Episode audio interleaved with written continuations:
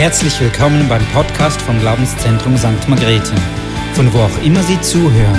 Wir hoffen, dass Sie durch diese Botschaft ermutigt werden.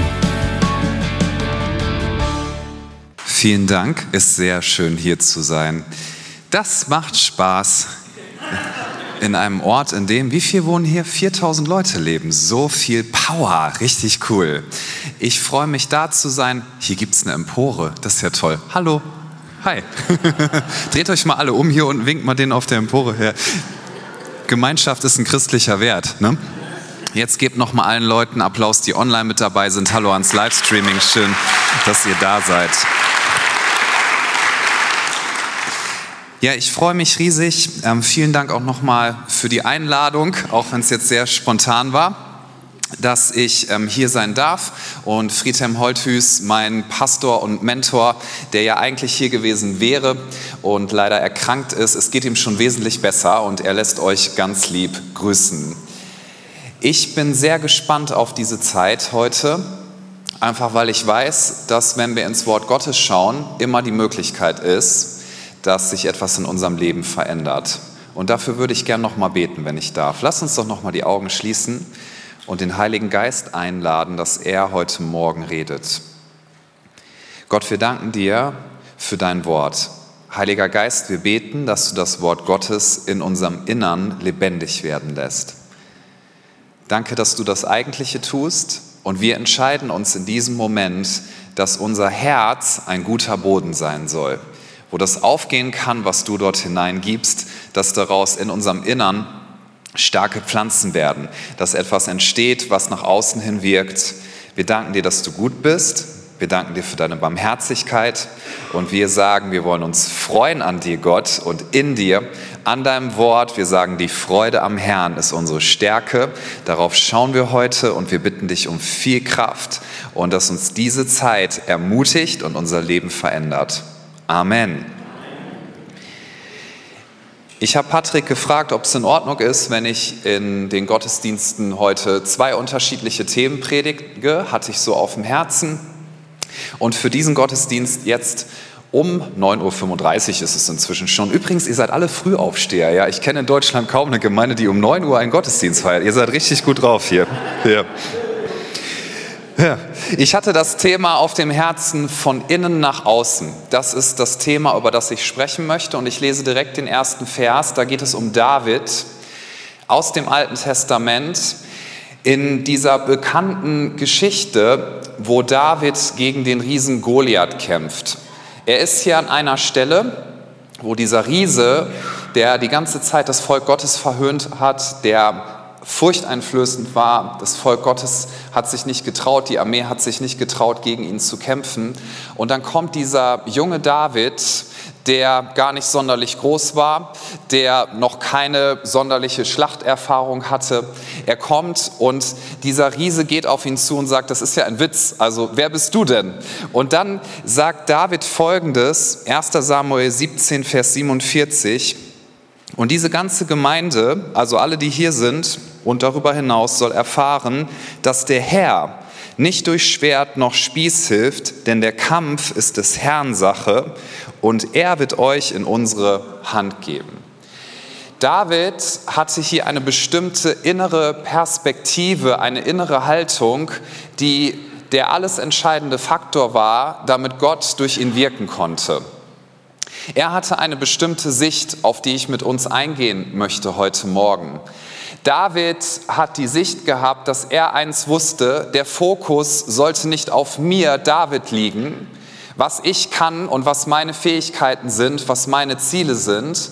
Der Fokus sollte nicht darauf liegen, wie groß dieser Riese ist und was er alles gerade über mir ausgesprochen hat und wie er mich versucht, allein mit Worten fertig zu machen und zu vernichten, sondern David hatte eine innere Herzenshaltung, die gesagt hat, das ist nicht mein Kampf, das ist die Sache Gottes. Und ich bin jemand, der sich einfach in diesem Moment zur Verfügung stellt. Und ich weiß eins, und das ist ein Satz, den ich dir gerne mitgeben möchte, alles, was du hast, ist alles, was Gott braucht, um all das zu tun, was er durch dein Leben tun möchte.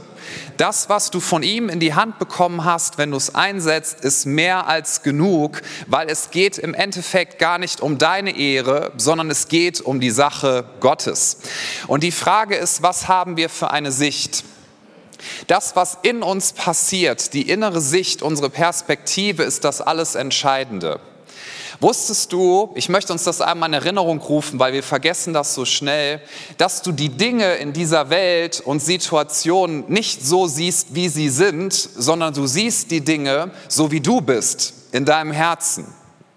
Zum Beispiel, wenn du heute Morgen mir als Prediger zuhörst, was ich aus dem Wort Gottes sage, dann hörst du mit vielleicht einer ganz anderen Perspektive als die Person neben dir.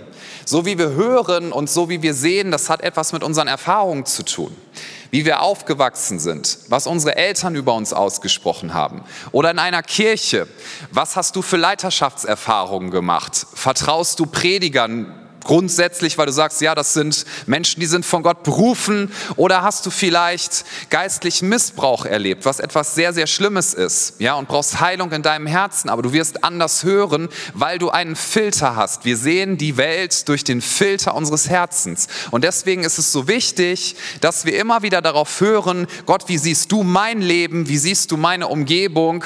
Und was denkst du über das, was du mir in die Hand gegeben hast? Es ist so wichtig, dass wir auf unser Herz achten. Es gab einen anderen Mann, über den werde ich gleich auch noch etwas vorlesen im Verlauf dieser Predigt. Das war der damalige König Saul. Der hatte in seinem Herzen nicht diese Sicht, die sich durchgezogen hat, ich möchte Gott die Ehre geben, sondern seine Frage war immer, wie kann ich vor Menschen Anerkennung finden? Wie kann ich mein Ego beschützen? Wie kann ich dafür sorgen, dass ich als König gut dastehe vor Menschen. Die Menschenmeinung war ihm immer wichtiger als das, was Gott über ihn denkt.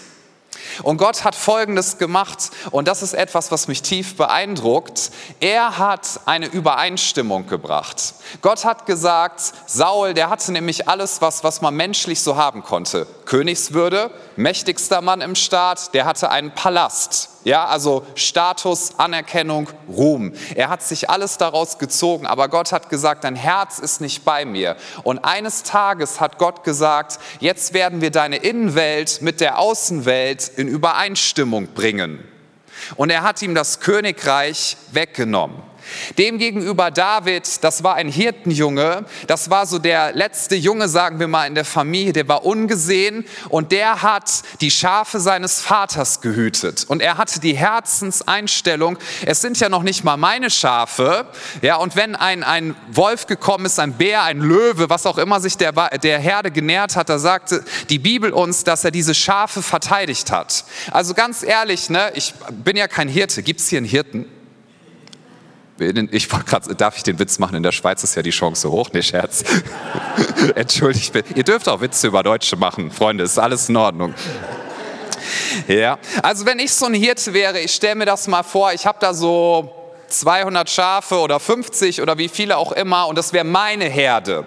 Und da kommt so ein Löwe oder ein Bär. Ich würde mir denken, pff, bevor der mich frisst, soll er ein Schaf nehmen habe ich noch genug übrig, wenn es meine Herde wäre.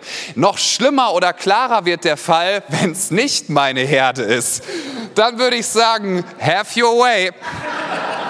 Aha, was hat David gemacht? Er hat gesagt, nein, das ist das, was mir anvertraut ist. Ich diene meinem Vater und im Endeffekt diene ich Gott. Ich werde treu sein, selbst wenn das hier keiner sieht. Und David, was er dann später als König gemacht hat, ist ja folgendes. Er hat Lobpreis im Volk Gottes so richtig etabliert. Ja, diese, diese Gegenwart Gottes, David liebte die Gegenwart Gottes und das hat er dort ungesehen auf dieser Weide gelebt. Er hat Gott gepriesen, er hat ihn gesucht und Gott hat eines Tages gesagt, es gibt einen Jungen, den kennt ihr noch nicht, aber sein Herz ist bei mir, seine Innenwelt ist ganz groß und ich werde das, was in seiner Innenwelt ist, sehr bald mit der Außenwelt in Übereinstimmung bringen.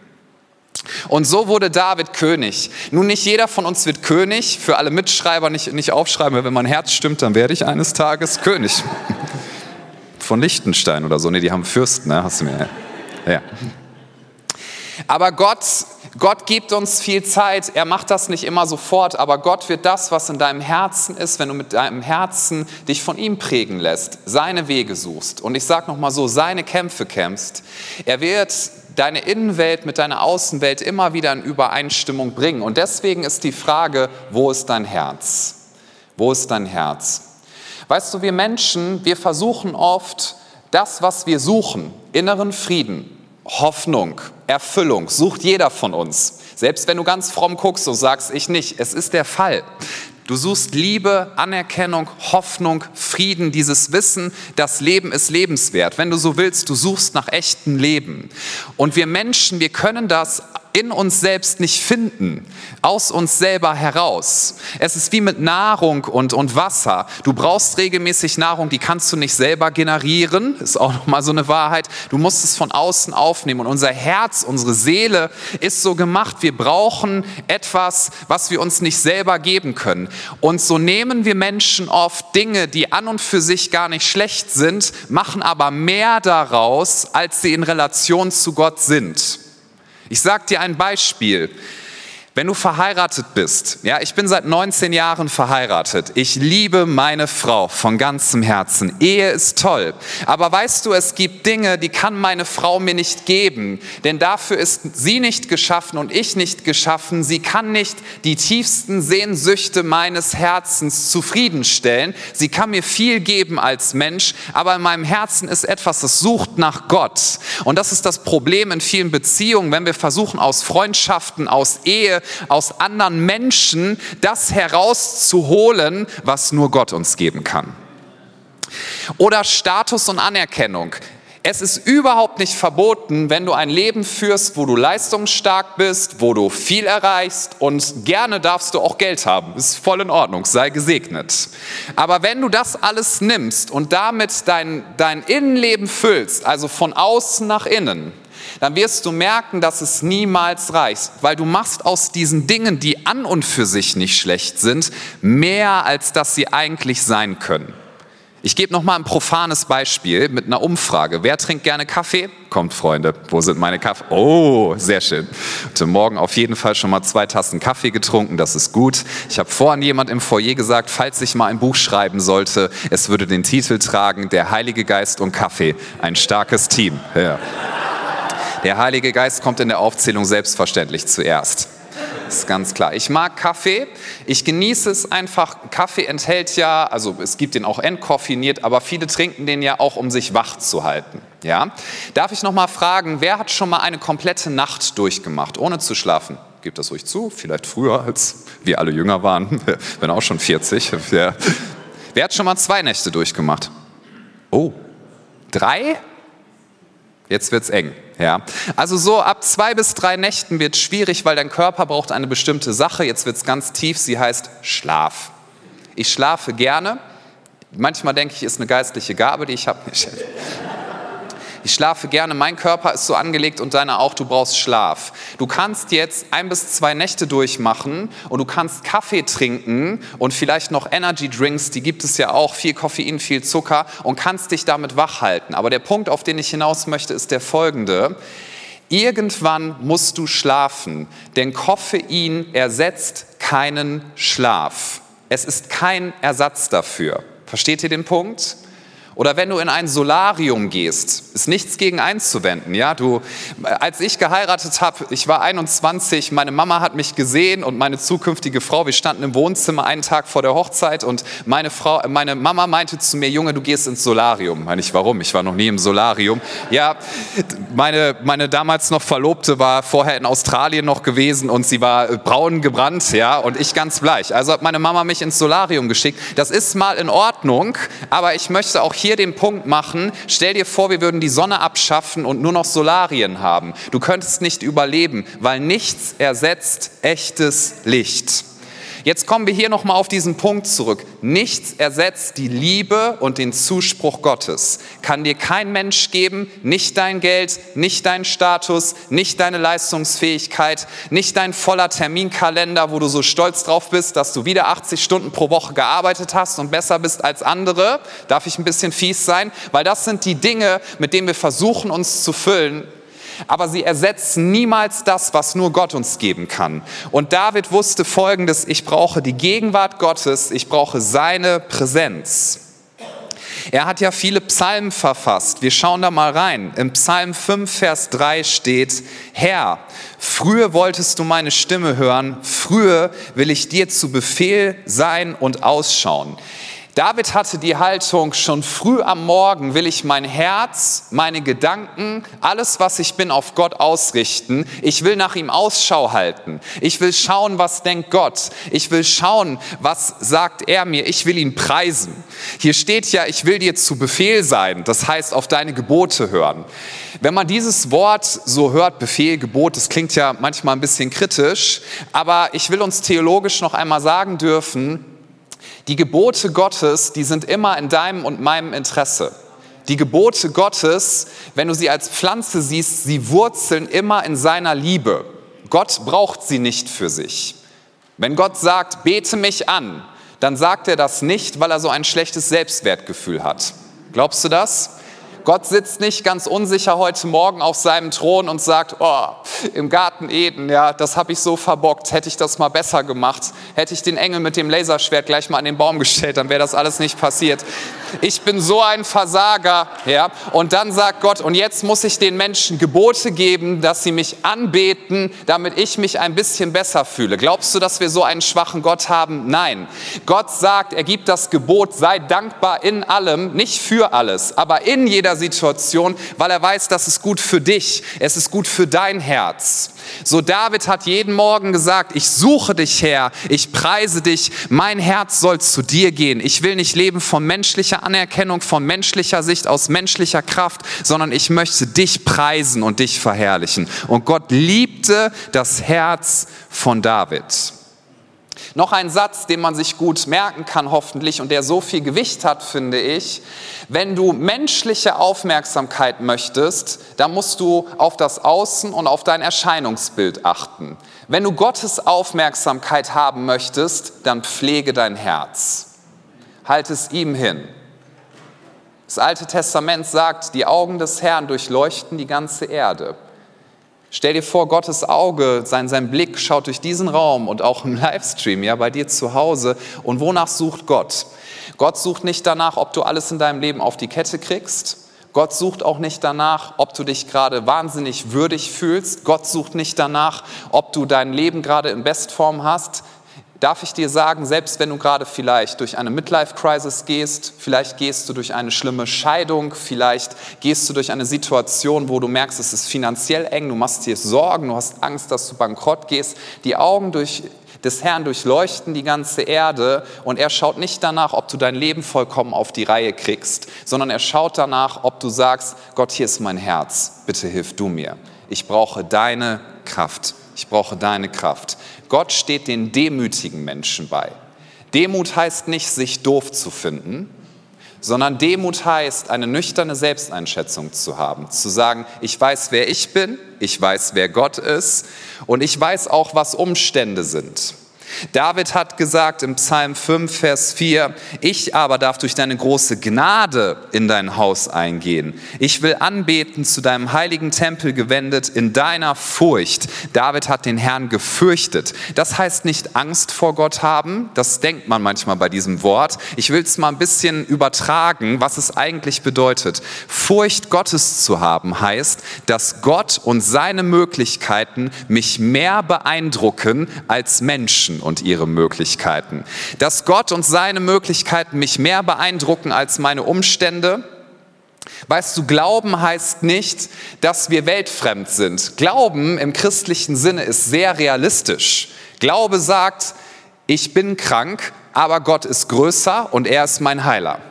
Glauben sagt, ich bin vielleicht in einer finanziell schwachen Situation und habe Ängste, aber weder mein Chef noch die wirtschaftliche Lage noch irgendwer ist mein Versorger, sondern Gott ist mein Versorger.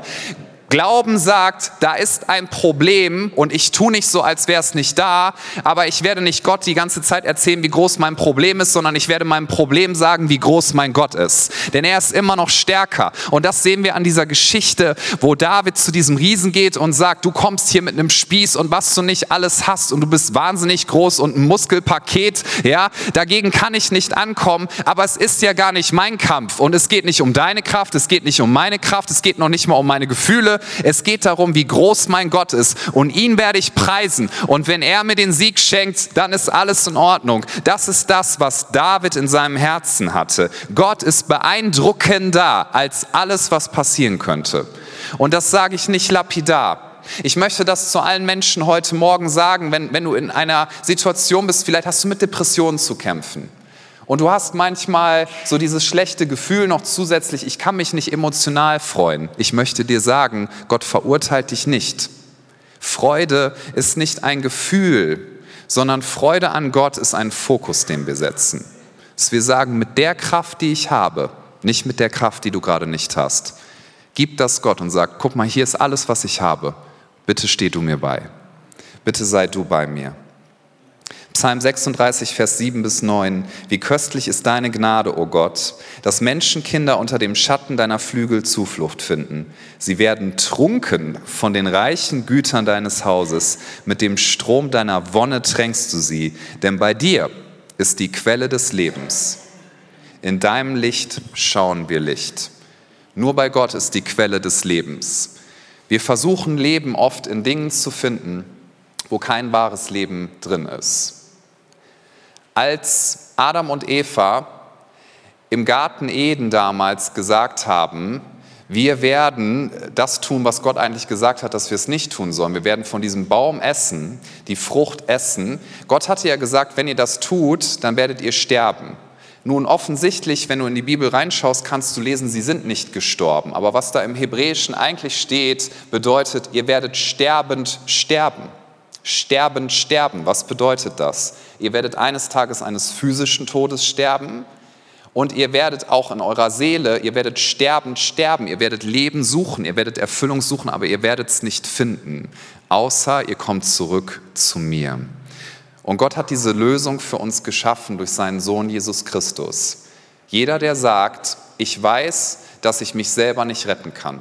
Ich weiß, dass ich selber an nichts auf dieser Welt Leben finde ich weiß, dass durch alles, was ich tue, ich niemals dieses Gefühl kriegen werde, ich bin jetzt gut genug. Ich weiß, dass ich zu schwach bin, aber Jesus, du bist stark und mein Leben gehört dir. Dir gehört mein ganzes Herz. Der wird Gnade und Anerkennung finden. Die Qualifikation dafür ist, du darfst es dir nicht verdient haben. Du darfst es dir nicht verdient haben. Und wenn du es annimmst, er wird dich verändern, ja, wenn, du, wenn du ihn lässt. Aber zuallererst geht es darum, dass du ihm dein Herz hinhältst. 1. Samuel 15, Vers 30, da lesen wir über Saul. Er sprach, ich habe gesündigt. Man denkt, wow, er hat etwas falsch gemacht und er erkennt, ich habe gesündigt. Und dann steht, aber ehre mich doch vor den Ältesten meines Volkes und vor Israel und kehre mit mir um, dass ich den Herrn, deinen Gott, anbete. Hier erkennen wir Folgendes. Er sagt, ja, ich habe gesündigt, ich habe was falsch gemacht, aber ehre mich doch vor den Ältesten und vor dem Volk. Saul ging es darum, dass die Anerkennung von Menschen ihm weiterhin sicher blieb. Ihm ging es darum, dass er vor Menschen gut dasteht und gut ausschaut. Ihm ging es darum, dass das Außen passt, damit sein Innenleben in Ordnung ist.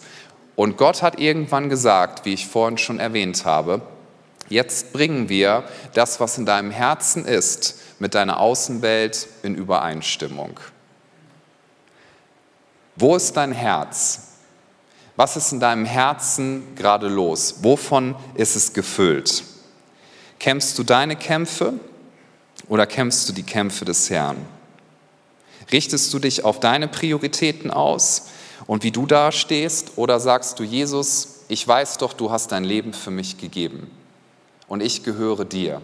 Und jetzt möchte ich mein Leben führen zu deiner Ehre. Wir können uns jeweils entscheiden, worauf wir unseren Fokus setzen. Und das ist das, was wir kontrollieren können. Weißt du, ich glaube, eines der größten Probleme, was wir in unserem Leben haben, ist, dass wir versuchen, Dinge zu kontrollieren, die wir nicht kontrollieren können. Und die Dinge, die wir kontrollieren können, die kontrollieren wir nicht. Du kannst nicht kontrollieren, ob du morgen noch gesund bist. Das soll uns keine Angst machen, aber es ist die Realität. Du kannst nicht mal kontrollieren, ob du den nächsten Tag erlebst. Ich habe es mir zur Gewohnheit gemacht, auch heute habe ich den Tag so begonnen, aus einer freudigen Haltung heraus, dass wenn ich die Augen öffne, da ist ja erstmal eine ganze Menge so in uns los. Was muss ich alles heute machen? Was kommt gleich? Und da, da, da, da, da, da. Ja, werden Sie Kaffee im Hotel haben, wird die Milch flockig sein im Kaffee, wird alles gut werden. Also was dich nicht alles beschäftigt, aber auch so, so manches Negativ. Und ich habe es mir zur Angewohnheit gemacht, das ist etwas, womit ich jeden Tag beginne. Ich beginne jeden Tag damit, dass ich durch den ersten Teil des Vaterunsers gehe. Ich sage, Gott, du bist mein Vater. Ich kann weder in meinem Wert aufsteigen noch absteigen. Ich habe die höchste Ehre, denn der Zuspruch kommt von dir. Danke, dass du da bist. Da steht ja unser Vater im Himmel. Das soll eigentlich nicht zum Ausdruck bringen, er ist irgendwo weit weg im Himmel, sondern eigentlich soll es zum Ausdruck bringen, Gott ist überall. Ja, wie die Luft, die uns umgibt, wie die Luft zum Atmen. Und ich sage, Gott, du bist mein Vater, du bist da, du bist überall. Du bist hier in diesem Raum und ich danke dir für diesen Tag. Ich preise dich dafür, dass du groß bist. Glaub mir, wenn du so den Tag beginnst, deine Perspektive verändert sich. Nein, es stellen sich nicht immer sofort deine Gefühle darauf ein, aber das ist das, womit ich mein Herz morgens füllen möchte. Und ich möchte sagen, Gott, das, was ich heute tue, das, was ich heute sage, das gebe ich ihm auch im Gebet. Ich sage jeden Morgen, hier sind meine Hände. Das, was ich tue, das soll zu deiner Ehre geschehen. Ich arbeite nicht für meinen Chef und ich habe einen tollen Chef, sondern ich arbeite für dich. Ja, ich möchte das, was ich habe, einsetzen, denn das ist von dir ursprünglich gekommen. Und ich möchte es an andere Menschen weitergeben.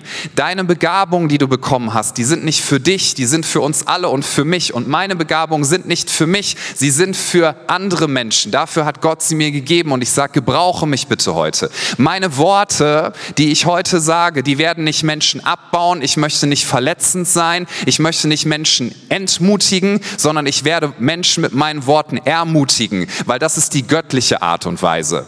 Es gibt so viele Leute, die sagen, ja, man muss ja auch mal das Kritische sagen. Denke ich, hey, mit Kritik sind wir reich gesegnet in unserer Gesellschaft, oder?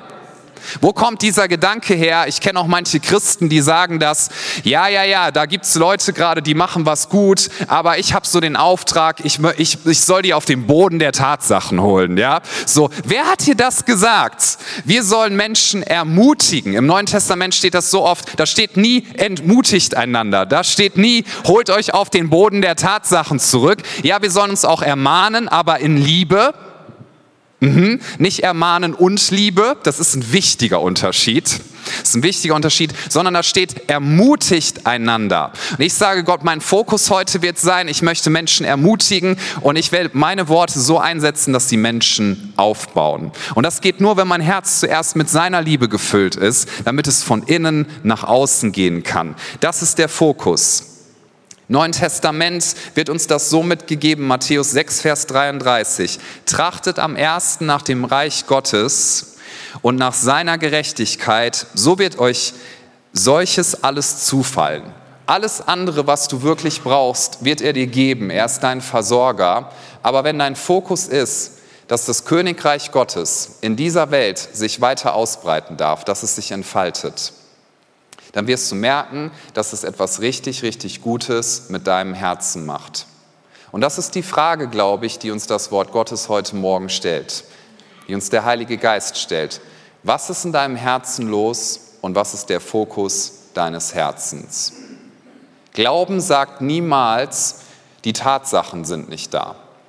Glauben ist übrigens auch kein Hype-Gefühl. Manchmal sagt man ja, boah, starken Glauben zu haben bedeutet, ne, wir fühlen uns alle ganz gläubig und dann sagen wir, lasst uns Glauben haben, ruft mal alle Glauben. Das ist auch gut, das kann man auch mal machen, das ist in Ordnung.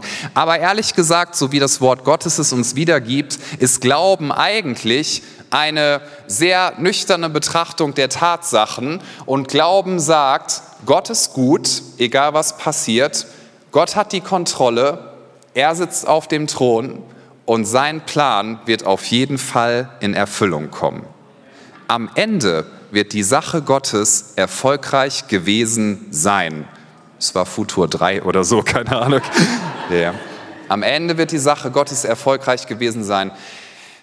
Das, was wir manchmal so wichtig finden, ist eigentlich ganz klein. Es ist uns oft so wichtig, ne, wir sitzen irgendwo im Auto, ärgern uns darüber, dass vor uns jemand langsam fährt. Es ist so, ah, ja. Ich, weiß, ihr wisst gar nicht, wovon ich rede guckt alle ganz fromm, aber dann rede ich jetzt nur über mich.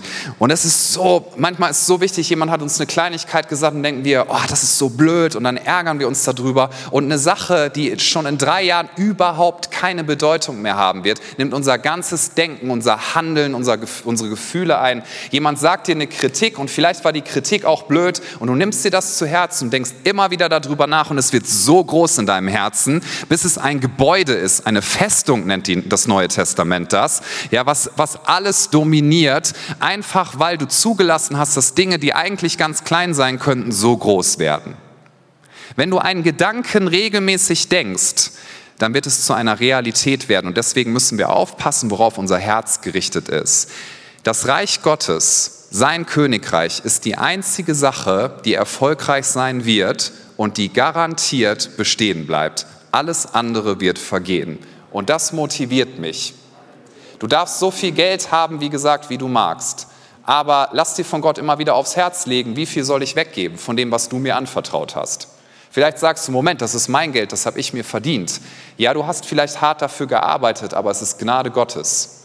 Du hättest in einem anderen Jahrhundert, in einer anderen Gesellschaft, an einem anderen Ort in der Welt aufwachsen können, ohne Rechte irgendwelches Geld zu erwerben. Du könntest genauso hart arbeiten, doppelt so hart und du hättest nicht so viel. Es ist Gnade Gottes. Alles Gute, was wir haben, ist reine Gnade Gottes. Und das soll unser Fokus sein, als Verwalter zu fragen, Gott, was legst du mir aufs Herz, was ich damit tue? Als meine Frau und ich unser erstes Auto bekommen haben, das war ein, also man nennt sowas Glaubensauto. Hast du sowas schon mal gehabt? Ja, ähm, so ein es war so ein alter Mazda 121, weiß nicht, ob das noch jemand kennt, dunkelgrün, aber es war unser Auto, ne, haben wir geliebt, Glaubensauto. Das heißt, man musste immer Hände auflegen und beten, bevor man losgefahren ist, damit es möglicherweise anspringt. Und dieses Auto haben wir lange gefahren, bis das Auto irgendwann, ich bin, ich kenne mich mit Autos nicht aus, muss ich sagen, ist nicht so meine Fähigkeit. Aber irgendwann habe ich pro Woche einen Liter Öl, nicht Benzin, Öl nachkippen müssen. Und ich habe gedacht, das ist, glaube ich, nicht gut. Und ich habe die Werkstatt gefragt und die haben gemeint, nee, das ist nicht gut. Äh, das Auto ist wahrscheinlich bald hinüber. Und dann haben meine Frau und ich Folgendes gemacht. Wir wollten ein neues Auto, also haben wir Geld dafür angespart. Ich habe immer noch Geld in unser altes Auto investiert, weil wir es ja noch gefahren sind, aber ich wusste, irgendwann wird es damit vorbei sein. Und das meiste, was wir hatten, haben wir investiert für das Neue.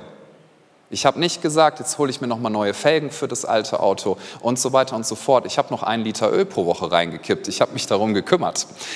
Aber irgendwann wusste ich, kommt das Neue. Und das finde ich einen ganz guten Vergleich für das Leben, was wir jetzt haben und für das eigentliche, was kommt. Du darfst dich um deine Bedürfnisse kümmern. Du darfst es dir gut gehen lassen. Aber das hier ist noch nicht das, was kommt zukünftig. Da wollen wir investieren. Die Zeitspanne, die wir hier haben, ist so kurz, ja? Und die Ewigkeit ist, ich kann das jetzt gar nicht, kann meine Arme gar nicht so weit ausbreiten. Und da möchte ich den Fokus richtig haben, weil sonst wird meine Innenwelt und auch deine Innenwelt irgendwann ganz klein. Ehre von Menschen ist flüchtig. Wir legen so oft unser, unseren inneren Frieden und unser Selbstwertgefühl in die Hand von anderen Menschen. Ihre Meinung. Und dann fährst du diese Achterbahn mit. Denken Menschen gut über dich, fühlst du dich gut. Denken Menschen schlecht über dich, fährt die Achterbahn nach unten. Und bei Gott ist es gut, er fährt mit dir keine Achterbahn sondern Gott ist konstant. Gottes Meinung über dich, das ist die adäquate, richtige Meinung. Und deswegen müssen wir unser Herz von ihm immer wieder füllen lassen, damit unser Innenleben gestärkt ist und damit wir von innen nach außen leben können. Das brauchst du jeden Tag und das brauche ich jeden Tag, dass wir immer wieder den Fokus ausrichten. Denn wir sehen die Dinge nicht so, ich wiederhole das nochmal, wie sie sind, sondern wir sehen die Dinge so, wie wir sind in unserem Herzen mit unserer Sicht. Deswegen sagt Gott beispielsweise, vergib anderen Menschen. Warum? Weil das in Ordnung war, was sie gemacht haben? Nein. Das ist primär tatsächlich auch für dich, damit dein Herz frei ist. Guck mal, wenn du verletzt worden bist, vielleicht auch sehr, sehr schlimm, möchte mal zu den Leuten sprechen, die das betrifft. Bist verletzt worden innerlich und du hegst diese Bitterkeit jeden Tag neu. Sie wird immer größer in deinem Herzen. Du wirst das nach außen leben, man wird die Bitterkeit merken an den Worten, die du sprichst. Denn das, wo das Herz voll ist, ja, da fließt unser Mund von über. Wenn du wissen willst, was im Herzen eines Menschen ist, hör einfach zu, wie er redet. Kannst du ganz leicht rausfinden. Ja. Und deswegen, es wird dann immer größer werden und du lässt dann zu, dass das, was dir andere Menschen angetan haben, dass das von diesem Zeitpunkt an deine Biografie schreibt. Und ich darf dir sagen vom Wort Gottes her, du bist viel wertvoller als das. Du kannst sagen, ich vergebe anderen Menschen, denn ich bin reich an Vergebung und mein Herz wird voll sein mit Gnade und mit Güte und mit Liebe. Ich werde ein Leben führen mit einer großen Sicht. Ich werde aus diesem Gefängnis rausgehen und von heute an wird meine Geschichte fortgeschrieben von der Güte Gottes und nicht von Bitterkeit gegenüber anderen Menschen, selbst wenn es ganz grausam gewesen sein mag, was sie gesagt oder getan haben. Versteh mich bitte richtig hier, das spiele ich nicht runter. Ich persönlich, ich habe Dinge in Kirche erlebt, die will ich hier gar nicht alle aufzählen. Ich habe Pastoren erlebt, die Missbrauch begangen haben, furchtbar enttäuscht haben, Leiter, denen ich vertraut habe. Ich habe Kirchenspaltung erlebt, äh, selber auch erlebt, ne, wie unsere Familie ganz schlimm mit Worten angegriffen worden ist. Ich habe richtig, richtig viel erlebt. Und ich darf dir etwas sagen. Ich liebe Kirche. Ich liebe Gott und ich liebe Menschen das kommt nicht automatisch, sondern das kommt, weil ich eine Entscheidung getroffen habe. Dieses Bild möchte ich uns zum Schluss noch geben. Das Neue Testament sagt uns das, zieht den alten Menschen aus, also der, der bitter sein möchte, der hart sein möchte, der auf sein Ego schaut und zieht den neuen Menschen an. Weil du hast, wenn du in Jesus Christus bist, hast du Gnade, Barmherzigkeit, Güte. Du hast einen prall gefüllten Kleiderschrank mit guten Sachen. Ich will dir ein Geheimnis verraten, aber sag's niemandem. Heute Morgen, das, was ich angezogen habe, das habe ich ganz alleine angezogen. Ja. Ist nicht Patrick heute Morgen in mein Hotelzimmer gekommen, hat gesagt, so, jetzt wollen wir dich mal anziehen. Wäre auch irgendwie komisch. Krieg das Bild aus dem Kopf. auch nicht, auch nicht das Hotelpersonal, ja. Ich habe mich gestern, man nennt das ein bisschen fachlich ausgedrückt, intentional, also mit Absicht dafür entschieden, was ich heute Morgen anziehen möchte. Selbst wenn dir meine Klamotten nicht gefallen, egal. Ich habe mich dafür entschieden, dass ich das anziehen möchte. Und ich habe etwas, was ich äh, während der Schlafenszeit getragen habe. Ich weiß nicht, was du für ein Typus bist. Pyjama oder Shorts oder keine Ahnung. Oder dritte Kategorie, die möchte ich jetzt gar nicht abfragen. So, ja, ich habe Sachen abgelegt und ich bin aber nicht in diesem Zustand geblieben, sondern ich habe etwas Neues angelegt. Und das haben alle anderen hier auch gemacht. Sag deinem Nachbarn, danke, dass du bekleidet. Nee, sag's nicht. Ich habe etwas Neues angelegt. Du hast einen Kleiderschrank. Dieses Bild gibt uns die Bibel und sagt uns, da ist Güte drin, Barmherzigkeit, Selbstbeherrschung, Freude. All diese Dinge kommen, wenn wir den Heiligen Geist in unserem Leben wirken lassen. Wie lassen wir ihn wirken? Wenn wir sagen, ich entscheide mich, dass ich jetzt dir mein Herz hinhalte ich entscheide mich zu vergeben, ich entscheide mich göttliche Gedanken zu denken, ich entscheide mich das Wort Gottes zu lesen, zu beten, weil all diese Dinge sind für dich damit du dich verändern kannst und nicht als Strafe. Das Wort Gottes zu lesen, das ist keine Bestrafung von ihm, ja, womit er dich quälen möchte, sondern es ist ein Geschenk, was wir bekommen haben. Gebet ist keine Bestrafung zur Quälerei. Gebet hilft dir, einen Weg zu gehen. Raus aus deinen Ängsten, raus aus deiner Bitterkeit, hin zu Gott. Gebet ist der Weg, den du jeden Tag nehmen kannst. Deswegen liebe ich Gebet. Ich fühle mich nicht immer nach Gebet. Manchmal denke ich, boah, ich habe heute gar keine Lust darauf und ich sage, ich werde trotzdem beten, weil ich möchte nicht in Angst leben, ich möchte nicht in Furcht leben, was Menschen über mich denken, ich möchte nicht in Bitterkeit leben, nicht in Verzweiflung, nicht in Hoffnungslosigkeit, sondern Gebet führt mich zu meinem himmlischen Vater und führt dich zu deinem himmlischen Vater, der dir sagt, ich liebe dich. Und dann ist dein Herz gestärkt und du kannst ein Leben führen, egal was passiert, selbst wenn ich mach's mal ein bisschen krasser, die ganze Welt zusammenbricht. Du kannst sagen, das fühlt sich schlecht an, das macht mich fertig, das ist nicht toll, aber trotzdem steht eins, wie Hiob das gesagt hat. Ich weiß, dass mein Erlöser lebt und am Ende wird er sich über den Staub erheben. Ich weiß, dass Gott gut ist und ich werde ihn preisen. Ich lade uns ein, dass wir gemeinsam aufstehen. Wenn du magst, kannst du das auch zu Hause online tun oder einfach dich in eine Haltung begeben, die dir hilft, dass du konzentriert bist auf das, was Gott heute Morgen tun möchte. Lass uns doch einmal die Augen schließen. Und Gott, ich lade dich ein, dass du heute Morgen in unsere Herzen hineinsprichst. Danke, dass wir wissen dürfen, du schaust in diesem Moment ganz liebevoll auf uns. Möchte uns diesen Gedanken aus dem Wort Gottes nochmal geben. Die Augen Gottes durchschauen diesen Raum, durchschauen den Ort, wo du gerade bist, wenn du online zuschaust. Und er möchte dir so gerne beistehen, wenn du sagst, hier ist mein Herz. Bitte verändere es durch deinen Heiligen Geist. Während wir hier stehen, möchte ich einfach ein paar Impulse teilen, die ich hatte. Ich glaube, hier ist jemand, bist schon ein bisschen eine Weile auf dieser Welt, sagen wir mal, und du hast viel aufgebaut, nach außen hin viel Erfolg, aber innen fühlst du dich sehr leer. Und im Prinzip lebst du dafür, dass du endlich die Anerkennung von deinem Vater bekommst, von deinem menschlichen Vater, die du nie bekommen hast. Und du tust und tust und tust und tust, aber es reicht nie. Und ich glaube, dein himmlischer Vater möchte dir heute Morgen sagen, es ist gut, ich liebe dich. Du darfst Dinge tun, aber tu sie nicht, um Anerkennung zu kriegen, die vielleicht von menschlicher Seite so nie kommen wird, sondern schau auf mich. Es ist in Ordnung.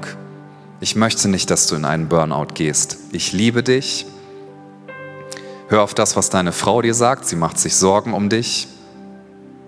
Und du darfst wirklich genießen, mal nicht zu leisten. Ich glaube, hier ist mindestens eine Person, du bist wirklich sehr verletzt durch verschiedene Leiter, Pastoren. Das muss gar nicht in dieser Kirche gewesen sein. Und du sagst, ich kann nicht mehr vertrauen. Und ich glaube, dass Gott heute Morgen dein Herz berühren möchte, dass er dir Heilung schenken möchte und dass er sagt, ja, Vertrauen ist ein Risiko, aber Vertrauen ist etwas Wunderschönes, weil nur durch Vertrauen kannst du wieder lieben. Und das ist das, wofür du geschaffen worden bist. Gott zu lieben von ganzem Herzen und deinen Nächsten zu lieben, wie dich selbst. Lass dich zunächst von Gott lieben, liebe ihn zurück und dann geh wieder raus in deine Umgebung, da wo du bist und auch in Kirche und fang wieder an, Menschen zu dienen. Lass den Plan des Teufels nicht erfolgreich sein, der möchte, dass du dich zurückziehst und nie wieder vertraust. Denn du dienst ja nicht Menschen und Menschen sind fehlbar, sondern du dienst Jesus. Und Jesus wird dich niemals verletzen. Jesus hat sein Leben für dich niedergelegt, ohne etwas dafür zu verlangen. Und er sagt, guck mal, ich liebe dich so sehr, ich habe alles für dich hingegeben, du darfst mir vertrauen, du darfst mir vertrauen, dass es sich lohnt. Und ich glaube, hier ist jemand, du hast in deinem physischen Herzen Probleme, vielleicht Herzrhythmusstörungen. Ich möchte einfach für dich beten. Ich glaube, dass Jesus gerne heilt und so beten wir in der Kraft deines Heiligen Geistes, dass dieses Herz wieder in einem guten Rhythmus schlägt, dass keine Probleme mehr da sind. Wir beten um körperliche Heilung. Ich glaube, hier ist jemand, du hast dir vor kurzem den Fuß gebrochen und es will nicht so richtig heilen, du hast viel Schmerzen beim Laufen. Wir beten, dass dieser Fuß jetzt wieder vollkommen in Ordnung kommt, so wie das geplant ist von, von Gott. Und wir beten um volle Mobilität, dass du keine Schmerzen mehr hast beim Auftreten. Und wir beten, dass alles in Ordnung kommt in der Kraft des Heiligen Geistes und im Namen von Jesus Christus. Jesus, wir preisen dich und wir geben dir die Ehre. Ich bitte uns, dass wir für einen kurzen Moment nochmal alle die Augen geschlossen halten, weil ich fragen möchte, ob jemand heute Morgen hier ist, vor Ort, vielleicht auch im Livestream, der sagt, ich möchte Jesus nachfolgen mit meinem ganzen Leben und mit meinem ganzen Herzen. Vielleicht hast du das auch schon mal entschieden, aber du hast angefangen, anderen Dingen und Menschenmeinungen nachzufolgen, deiner Leistungsfähigkeit nachzufolgen. Vielleicht sagst du, ich mache heute die Entscheidung fest, Jesus, mein ganzes Leben gehört dir und ich folge dir nach. Vielleicht entscheidest du das auch in diesem Moment das allererste Mal, ich kann dir sagen, aus eigener Erfahrung, es ist das Beste, was wir mit unserem Leben tun können. Denn Jesus ist der Einzige, der wirklich Leben verändert und wiederherstellt. So während wirklich alle Augen zu sind und um einen Moment der Privatsphäre zu ermöglichen, wenn du sagst, das ist meine Entscheidung, ich möchte Jesus nachfolgen mit allem und ich gebe ihm meinem Leben mein ganzes Herz, bring das doch, während keiner schaut, einmal kurz zum Ausdruck, weil äußere Zeichen können helfen. Ein Ausdruck des Glaubens, indem du jetzt deine Hand hebst und sagst, Jesus, hier bin ich. Ich folge dir nach. Mein ganzes Leben, mein ganzes Herz, du kannst alles haben. Und ich möchte dir die Ehre geben. Dankeschön. Auch online, du kannst diese Entscheidung in deinem Herzen sprechen oder wenn du gerade irgendwo sitzt, ja, wo du das aussprechen magst, sag einfach, Jesus, ich entscheide mich für dich. Und Jesus, ich bete für all diejenigen, die sich gemeldet haben, dass du sie jetzt füllst mit deiner Liebe, mit deiner Gnade, mit dieser Zuversicht, dass wir ewiges Leben haben in dir. Jesus, du hast den Tod besiegt auf ganzer Linie. Du bist größer und du bist stärker. Und wir lieben dich so sehr. Wir werden jetzt in eine Zeit wieder reingehen, wo wir unserem Gott die Ehre geben. Lasst uns ihm Dankbarkeit zum Ausdruck bringen. Dankbarkeit ist nur dann Dankbarkeit, wenn sie zum Ausdruck gebracht wird. Das ist echte Dankbarkeit. Das Neue Testament sagt uns, seid dankbar in allem, nicht für alles. Wenn du gerade durch eine schwere Zeit gehst, dafür musst du nicht dankbar sein. Das sagt dir nicht das Wort Gottes. Aber das Wort Gottes sagt, in jeder Situation sag, mein Gott ist trotzdem größer, mein Gott ist gut und ich vertraue ihm, dass er es gut machen wird und dass er mir die Kraft gibt, jeden Tag, die ich brauche. Heiliger Geist, wir laden dich ein, dass du uns füllst mit Kraft, mit Vision, mit Leidenschaft, mit neuem Feuer. Ich bete, dass du unsere Herzen heute Morgen berührst und heilst und wir möchten dir die Ehre geben, Gott. Du verdienst das höchste Lob. Wir preisen dich.